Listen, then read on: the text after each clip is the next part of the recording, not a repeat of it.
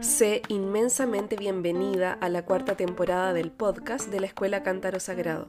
Soy Jimena, psicóloga clínica, escritora y docente. Te acompaño en tu camino terapéutico y en el aprender a maternarte a ti misma. Espero verte pronto en alguno de mis programas.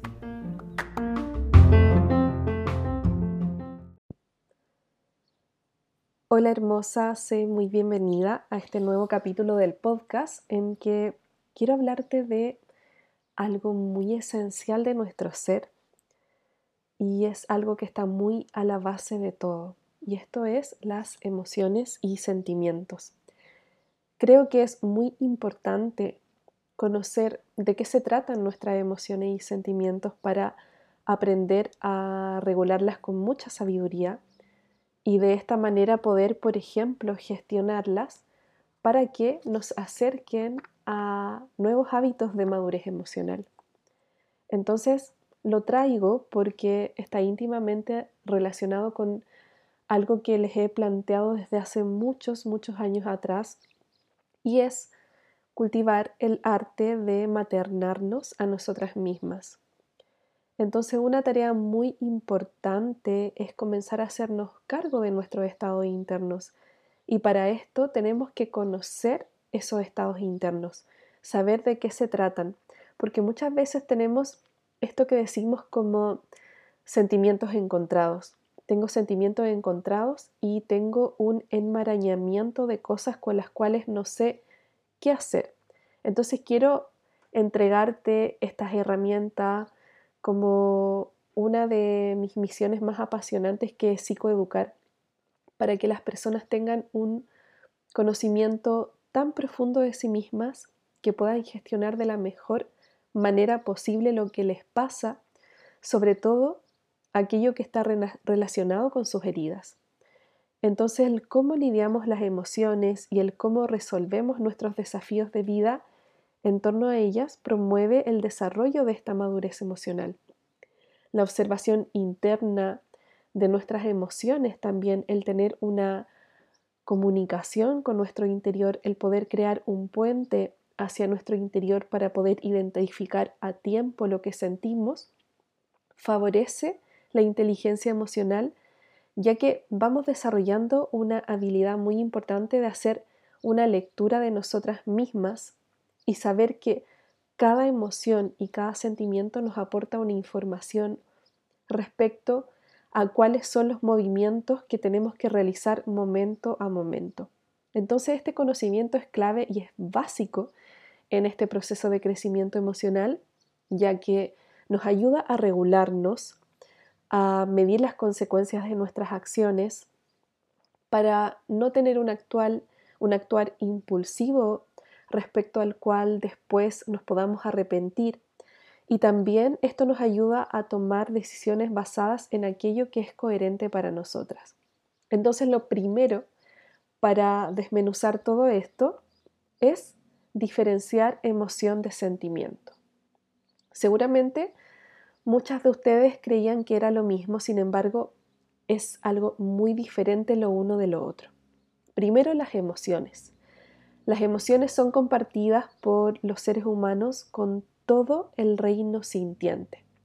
Los animales también tienen emociones, ya que por ejemplo pueden sentir miedo, tristeza, alegría, amor.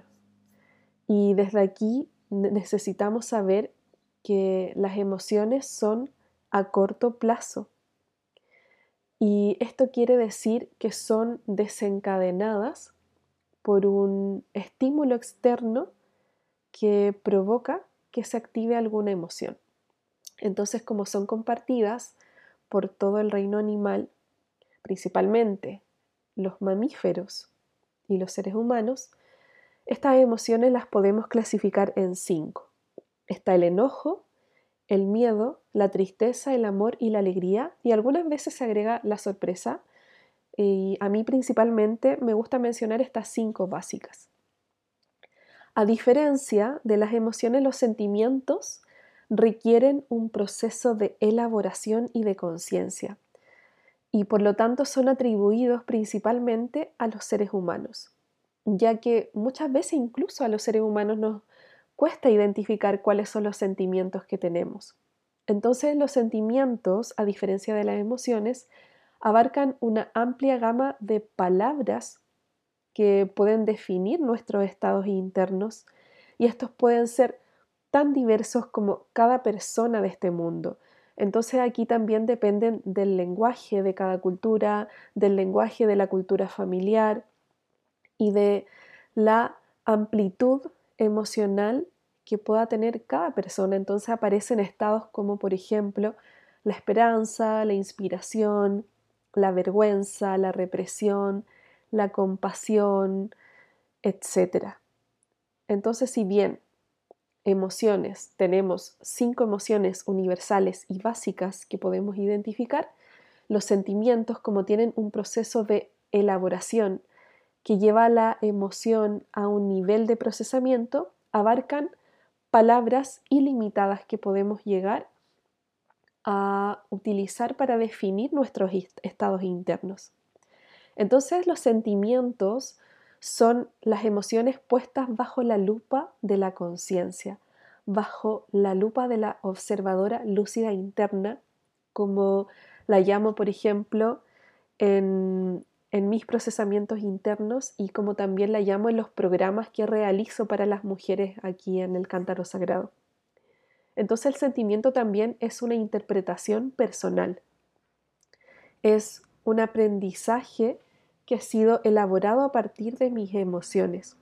Los sentimientos también tienen este, este sello de durar mucho más tiempo que las emociones. Si bien las emociones pueden ser instantáneas y pueden durar un corto periodo de tiempo, los sentimientos pueden durar años e incluso toda nuestra vida, por lo que están muy relacionados con el yo soy, con el cómo nos identificamos a nosotras mismas y cómo nos reconocemos como mujeres y como personas en este mundo. Entonces aquellos sentimientos que más te acompañan tienen relación con el sentido de tu vida y con el cómo te ves a ti misma. Eso es muy importante de saber. Entonces aprender a distinguir emociones de sentimientos nos ayuda a hacer el proceso de reflexionar profundamente de nosotras mismas para llegar a darle un sentido a nuestra existencia y crear un significado personal de la vida. Y cada vez que somos capaces de procesar nuestros sentimientos desde una capacidad de crear un puente hacia nuestro interior, estamos extrayendo aprendizaje. Por lo que maternarnos sana y sabiamente a nosotras mismas nos desafía todo el tiempo a activar esta observadora lúcida interna para contemplar las emociones y sentimientos que diferentes situaciones nos desencadenan y desde allí poder tomar las mejores decisiones para nosotras. Entonces, yendo hacia las emociones, que son estos estados que se desencadenan desde situaciones externas, pasa que las emociones se van transformando en un barómetro de nuestro bienestar. Con ellas podemos saber qué está pasando en nuestra vida y cómo estoy habitando la vida. Entonces nos entregan un mensaje emocional que, por ejemplo, nos pueden mostrar si hay un problema acerca de algún asunto en nuestra vida o algo que no nos es coherente del todo, para luego reflexionar acerca del problema y poder crear soluciones a nuestras circunstancias. Entonces se centran en el presente y de esta manera nos van mostrando cuáles son los movimientos que necesitamos ir realizando nuestra vida. Sin embargo, aquí quiero hacer una distinción muy importante. Si bien, por ejemplo, hay emociones que tienen que ver con el asunto del presente, como una situación que me generó tristeza. Por ejemplo, me sentí excluida en un grupo de amigas o me sentí no considerada por mi pareja. Hay situaciones del presente que nos generan emociones. Y así también es muy importante que sepas que hay emociones que pueden ser influenciadas por asuntos no resueltos del pasado. Entonces estas emociones irrumpen como sensaciones desagradables que nos van mostrando asuntos diversos que no han sido reparados terapéuticamente y que por lo tanto necesitan nuestra atención y nuestra capacidad de acción. Por ejemplo, cuando también experimentamos un miedo que no tiene relación con el presente, sino que viene de un patrón, por ejemplo, que fue desencadenado en la infancia, donde me sentí desamparada, no estuve protegida lo suficientemente por mis padres y tuve que protegerme yo misma siendo muy niña y eso me conectó a un miedo profundo a la vida, a una sensación de que la vida es un lugar peligroso. Entonces cada vez que un estímulo desencadena esta memoria del pasado, de estar desamparada y desprotegida, aquí es una emoción que se activa en relación a cosas que no han sido reparadas y resueltas en mí. Entonces necesitamos distinguir también, además si son emociones o sentimientos, saber distinguir si este estado interno se genera por situaciones del presente y o además por situaciones del pasado que no están resueltas en mi vida y vienen como fantasmas emocionales a irrumpir un estado del presente que me muestra que en realidad hay heridas que sanar. Entonces eso es muy importante de saber, el poder desmenuzar, el poder mirar las aguas lo suficiente, mirar estas aguas emocionales para saber si esto tiene que ver con algo del presente o realmente es algo del pasado.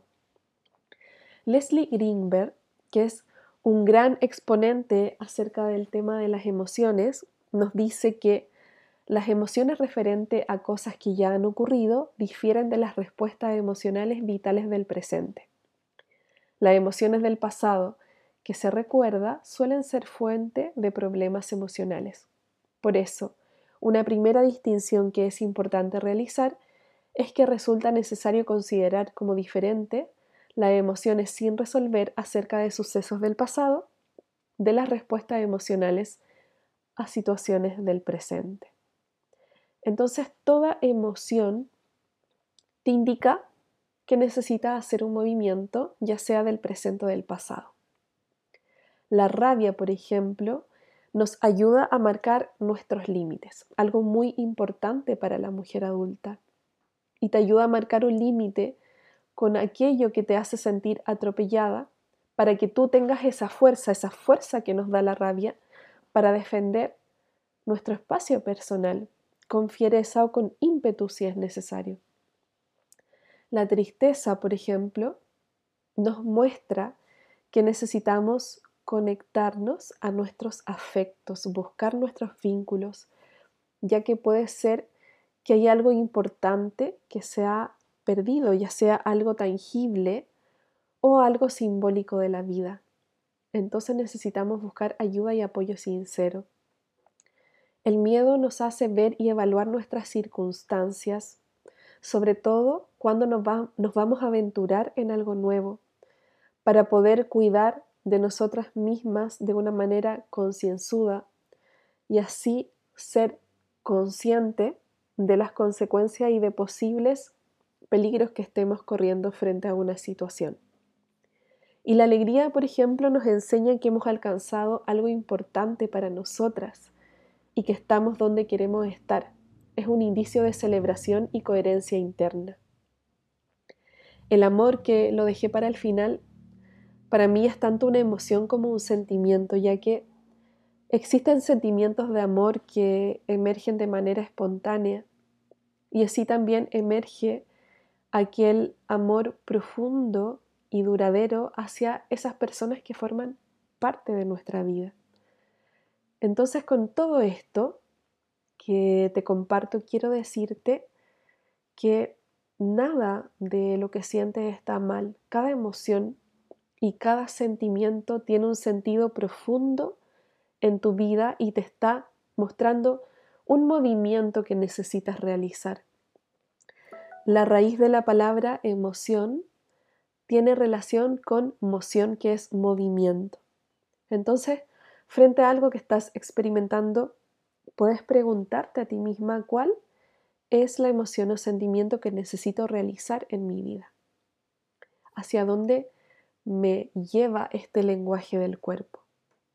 Y desde ahí seguramente podrás maternarte de una mejor manera a ti misma, podrás tomar decisiones que estén en mucha coherencia con esa vida que necesitas construir y con esa mujer en la que te estás convirtiendo. Entonces no hay ningún, ninguna emoción ni ningún sentimiento del que debas avergonzarte.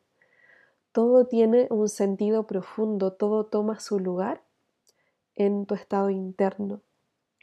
Y cada emoción te está mostrando también que seguramente hay cosas que necesitan ser sanadas dentro de ti para que la energía vital pueda retornar al presente y puedas vivir cada vez como una mujer más lúcida y más fuerte de su propia vida. Entonces te comparto esta información con mucho amor, espero que te ayude a identificar puntos clave de tu estado interno.